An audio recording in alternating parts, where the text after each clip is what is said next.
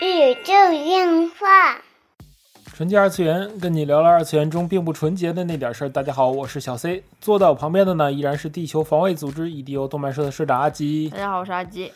哎，这周啊，这个不知道听我们这个听友，上海的听友们还怎么样哈？希望在这个群里啊，在这个评论区啊，跟大家报个平安啊。希望你们一切安好。哎，共克时间吧。嗯嗯嗯嗯，然后这一期呢，这个跟大家聊什么呢？其实好长时间没有聊这个游戏的话题了啊。嗯嗯然后最近在痴迷一个游戏，然后觉得特别好，来跟大家分享啊，就是最近大热的，也不算大热，最近褒贬不一的 《幽灵线：东京对对对》对啊，《鬼线东京》。嗯，骂的地方其实也也也有槽点啦，但是我觉得好的地方也是有槽点的啦。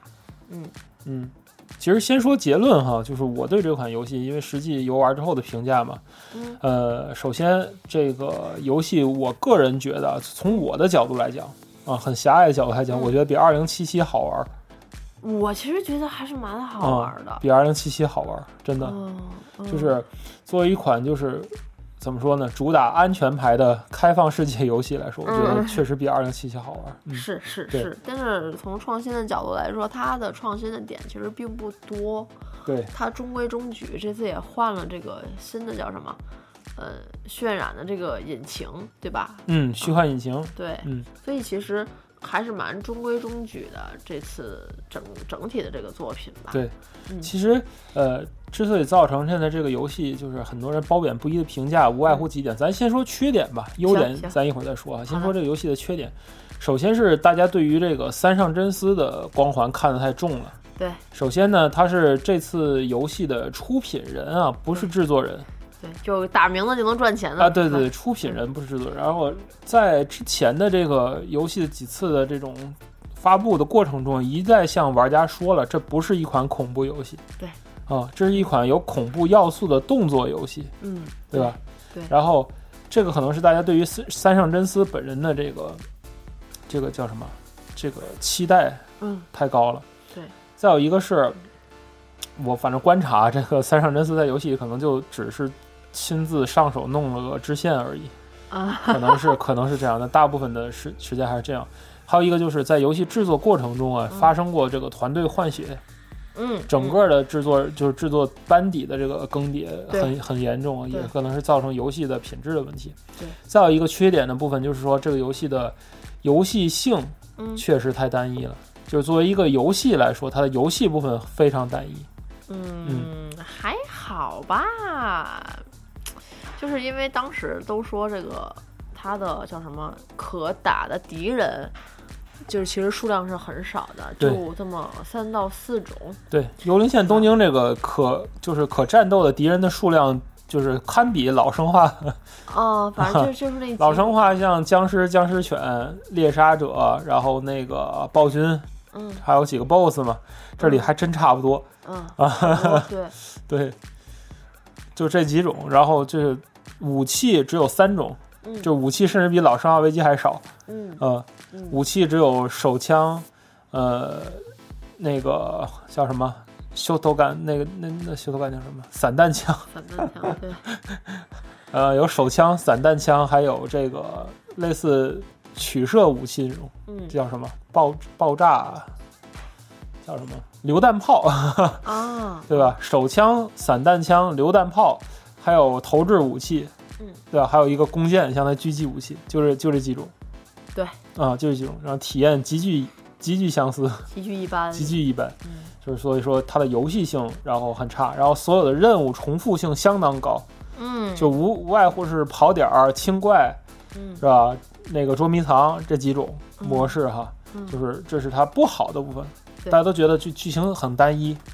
然后甚至觉得它里边的这种任务提示系统特别育碧，是吧？太多了，特别育碧点儿，全部都是点儿。密密麻麻的地图提示点儿，特别像这个育碧出品的这种开放世界游戏。因为大家都知道，这个开放世界随着这几年的这个探索，包括同期的这个《艾尔登法环》这么火，一千二百万销量，呃，各家都对这个开放世界有了一个新的诠释。然而这次幽灵线东京呢，还是选择打一个所谓的安全牌，对，对不对？就是最经典的、中规中矩。最中规中矩的那种啊，跑地标，这种嗯这种啊，就这是它的缺点，哎但是其实我特别喜欢这一点，是吗？我其实不太喜欢玩开放世界的。嗯嗯，就怎么说呢？我是那种一本道玩家，嗯就是你看沙漠它再怎么开放，但是它有你会基本沿着主线去走，啊，对吧？我很喜欢玩沙漠这款游戏，但是你你会发现，就是我不想有任何的东西去影响我的主线的感官。对于我来说，开放世界就是《金庸群侠传》天花板。啊真的，虽然它非常早期啊，嗯但真的是就是那种一张大地图你随便走那种，啊，明白。就而且把这些金庸的这武侠文化中里边，这是一个挺挺有代表性。但是说回来啊，这是它的一些个缺点的地方，对不对？大家的槽点的地方，也是说主要的负评点，嗯嗯。其实就是游戏不好玩，对吧？但是，呃，后边要说我们的一个主要的一个观点了，也就是说，如果你不把它只是当做一个游戏，嗯。嗯，而是当做另外一种感觉，就是说从一个日本文化的可以一瞥见日本文化，尤其是妖怪文化的这种小百科、嗯。互动小百科，嗯对吧？寓教于乐的这种 角度来看的话，确实挺有意思的。嗯嗯，怎么说？你们都在说它不好玩儿，你们嗯都在说它，嗯，叫啥节奏啊什么不好，敌人少。对啊，我我当时敌人真的很少啊。对我当时是带着这种刻板印象。嗯我是云游戏跟大家说，因为嗯我那个实在是没有时间要和老 C 去玩这款游戏，在同步的时候再去玩。然后嗯这我们俩分着玩，他在云主播，对我没我在玩游戏对，我只能去云主播，分着走的。我唯一参与到老王的游戏当中，就是给他买了一个 PS 五的手柄，嗯，这是我唯，一参与到这个游戏里当中哎，了。贼拉好用。嗯，只是不得不说，这一款游戏，如果你用 PS 五的手柄去玩，不论是你你是在哪个平台，包括 PC，对吧？当然你在 PS 五上玩是最好的，开那个呃叫什么？高刷的话，画是那个叫什么？性能模式，低刷是这个画质模式，都挺不错的。嗯嗯，虽然我是在这种自回馈扳机，大家。都在说这个他他他这个敌人少了，他这个怎么样，那个怎么样。但是我我云游戏的时候，我发现这个游戏的节奏其实特别的快。嗯。我看的不长，我才看到第三章嘛。它游戏节奏其实还是蛮蛮快的，节奏也也挺那什么，主线一扣套着一扣，而且其实。嗯，尤其在前第一章还是第二第二章，在进房间就教学官去开开房间的时候，嗯，要出房间找这个房间的一些个妖怪啊，被控制着要回收灵魂的时候，那个房间都是倒着的，就是就是虽然我有点晕三 D 啊，就是要吐的感觉，哎是我觉得做的特别好。这是我人生中第一次晕三 D，晕三 D，在三 D 里吐，因为什么呢？就是它有一关啊，是一个在一个异空间里的追逐那个那个戏码，嗯那个异空间完全是那种上下左右颠倒的，嗯，而且它不是说完全那种从上到下，然后它是有左右，嗯，有有左右是上下的情况，还有上下是左右的情况。嗯然后吧，你走在那个楼里边，你真的就是晕，晕。你自己就找不着点儿。我觉得这个传达的特别好。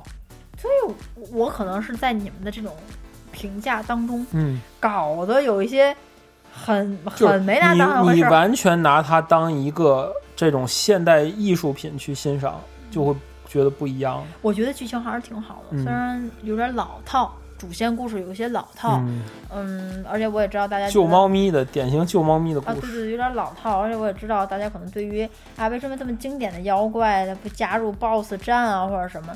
但是它不是一个抓妖怪的游戏，好吧？啊，它不是一个打、呃，它不是一个，打妖怪游戏，它是一个，恐怖游戏，它是一个对，它是一个宝可梦游戏，啊，对，但是 妖怪都是宝可梦但是梦。整体就是我看过来的节奏什么的，我还是觉得挺好的。嗯哼，可能因为我对它的叫什么那个心理建设，对叫什么心理预期比较低，嗯，所以就是你当你看到这种节奏啊，还有那个井上的配音啊什么的，我觉得、嗯，哎还是蛮不错的。对，就是我还是觉得嗯挺好玩的，玩起来也还是不错的。其实呃，都给你看们女高中生了，你还去干嘛？好吧，我们这么形容了，可能是这个形容的比较模糊，但是我嗯具体说说它哪儿好玩啊。嗯首先，游戏性咱抛开不谈，游戏性确实有缺点，咱抛开不谈。嗯嗯，首先是说它的这个整个的模型的建设、地图模型，还有这个街景的一个建设啊，嗯。其实它是依托了像虚幻引擎，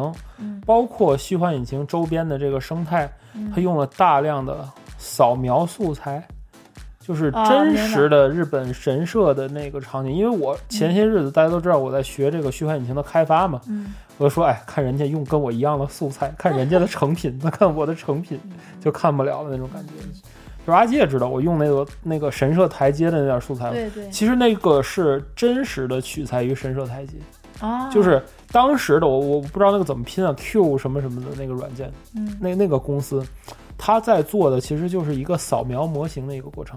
啊，明白，对，他在世界各地选择当地的地形地貌，还有就是独特的这种建筑去扫描，嗯。然后嗯，制作组也在能看出来是做了大量大量在细节方面的嗯制作，我觉得这个比，哎，真的比二零七七要好。我我是一直一直在玩游戏的过程中，我是拿它对标二零七七和消逝的光芒。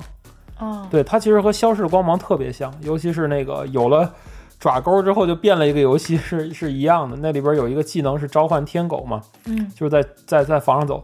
当时玩消逝光芒的时候，就因为这个爪钩，就让游戏变得成另一个游戏了。就本来是一个 本来是个走地机，啊然后突然就变成那个飞飞天飞天螳螂，嗯就是感觉就不一样，立体机动装置。然后那个，但是但是其实，但是其实这点处理来讲，嗯，其实幽灵线是优于嗯另外一个游戏的，因为它的这个呃抓钩系统设计的，我觉得更科学一些。嗯嗯、不是立体机动装置那种，它是起码你得看见那个房檐儿，然后你得先召唤出来天狗，再拉上去嘛。嗯啊，这个倒是还好说。我觉得关键说它对于这个东京的街景的处理，尤其是在细节、细节小小的细节，小到一本什么细节，小到一本杂志、一个模拟器，一个漫画，嗯还有大家喜闻乐见东京各种，你在里边真的是我，我有时候就忘记任务，我去旅游去，我甚至希望官方在后续的补丁里边能给我换一个光照。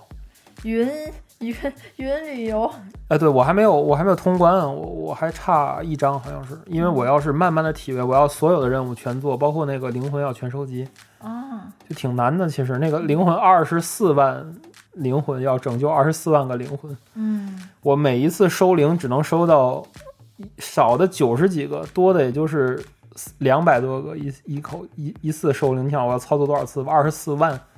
嗯当然，这个模型的细节真的是太细了，因为我跟阿吉有一个遗憾，就是我们上次去东京的时候嗯没有到涉谷，嗯，我们在池袋是彻底就是这个游戏可惜没有以池袋为中心，要以池袋为中心，我们就可以故地重游了那种感觉。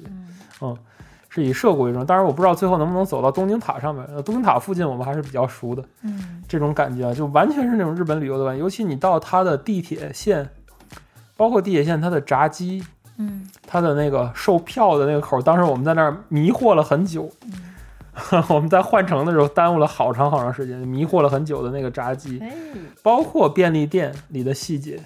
啊，我觉得那个杂志啊，什么那个对赠品包包裹，反对对对对那是那是另外一点，那个一会儿再说。这是收集要素方面，就是说这个建模的细节，这是第一点，嗯就是完完全全在，哎呀细节方面，因为现在无论是说建模技术还是扫描建模技术都特别的发达了。嗯嗯，中小型的工作室不是那种大手工作室，也能做出相当精益画质的东西。幽灵线就是一个体现，嗯，它是完全运用到了虚幻引擎的这么一个特点吧。嗯可惜不是虚幻五开发的，好像应该是虚幻四开发的。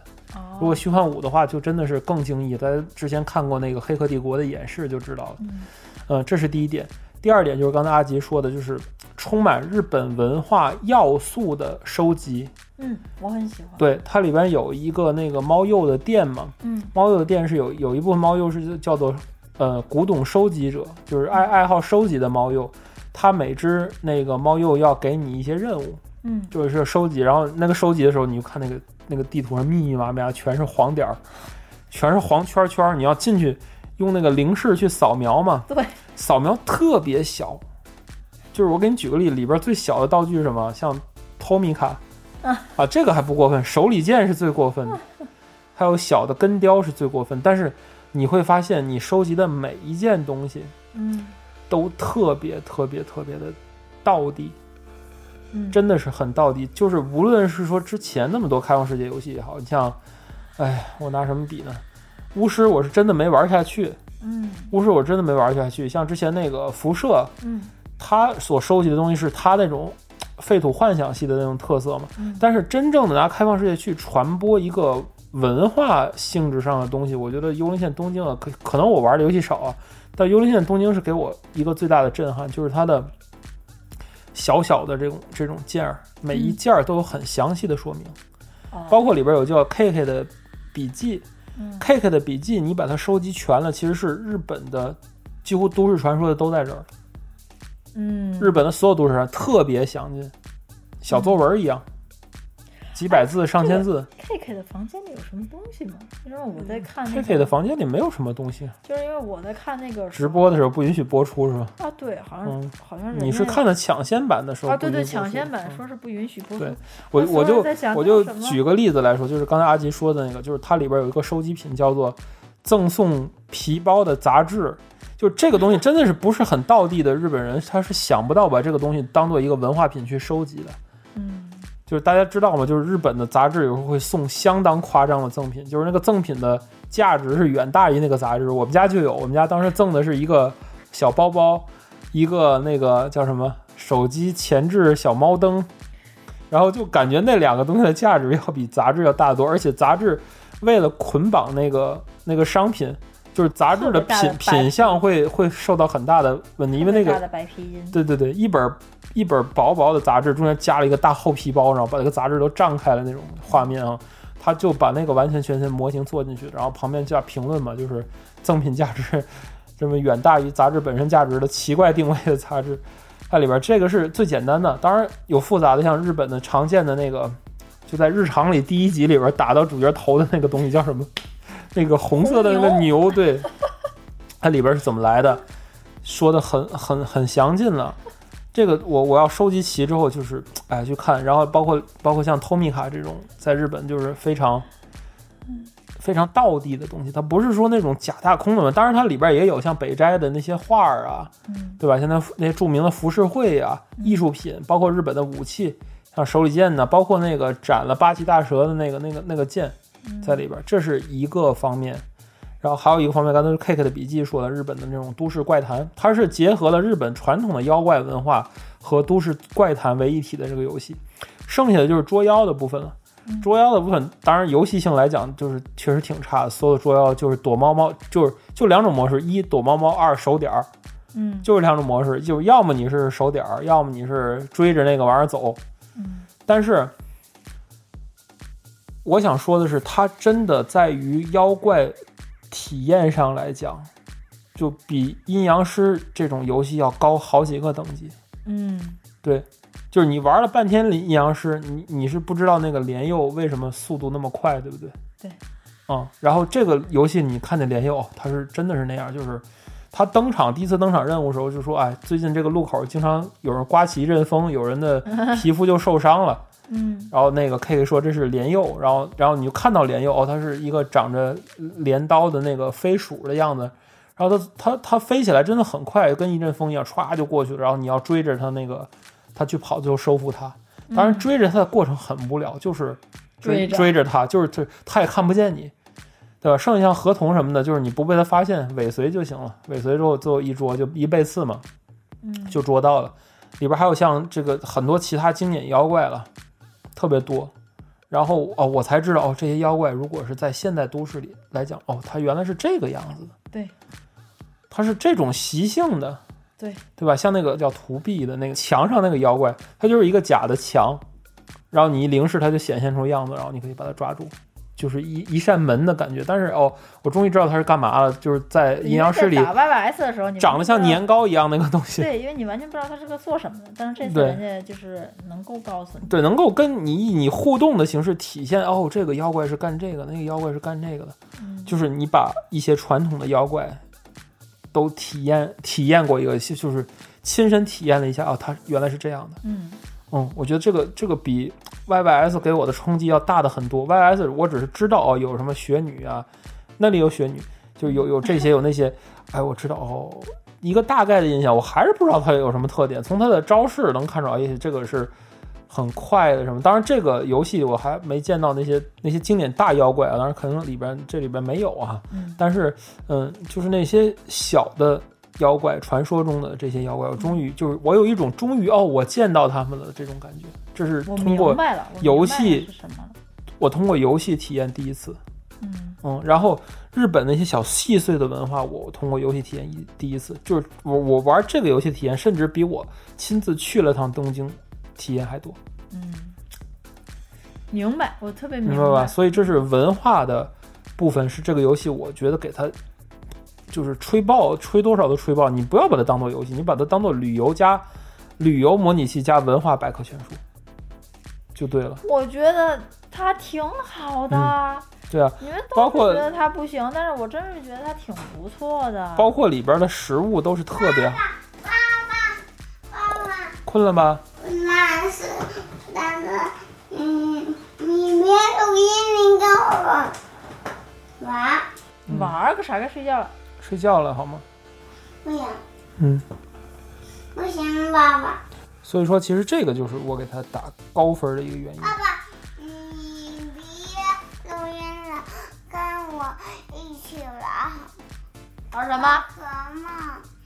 好啦，我们录音的过程中，这个小神兽又乱入了。当然，时间也刚好。我刚才也说了，这个游戏给我的震撼体验是相当多的。我 觉得主线剧情还是挺吸引我的，我好想知道最后这个组织是干什么的。这个 K K 虽然长得难看，但是他是干什么的？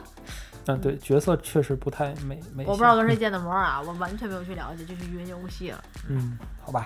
所以这就是本期纯洁二次元的内容了。纯洁二次元跟你聊聊二次元中并不纯洁的那点事儿。大家下期再会，不停跟大家说再见。再见。下期再录 Pokemon 给头大赛。我给吗？大大大的。